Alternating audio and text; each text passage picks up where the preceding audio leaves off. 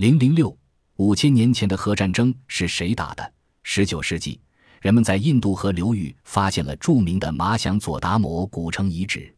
据估计，这座古城已有五千多年的历史。然而，古城却在瞬间毁灭了，就像圣经中所记载的索多玛城一样，在突然间被高温摧毁的。科学家们在遗址上发现了许多倒塌的建筑物上有承受过某种高温的痕迹，甚至还发现一些玻璃建筑托利尼提物质。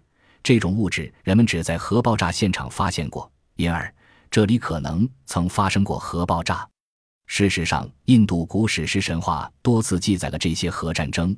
公元前三千年的叙事诗《马哈巴拉德》《摩诃婆罗多》等继续的战争景象，就如广岛原子弹爆炸的惨景。另一部《拉玛亚纳》的叙事诗中描写了几十万大军瞬间被化为灰烬的情景。